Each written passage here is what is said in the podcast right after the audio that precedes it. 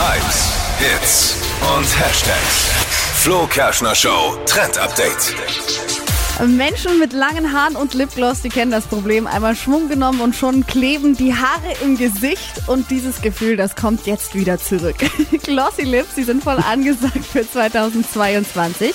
Also Lipgloss, Lippen mit ganz viel Glanz. Und das finde ich eigentlich ganz nice, weil man muss schon sagen, dass Stars, Stars und Sternchen das gerade voll vormachen. Botox-Lippen sind mega angesagt. Aber zum Beauty-Doc gehen und so finde ich jetzt nicht so cool.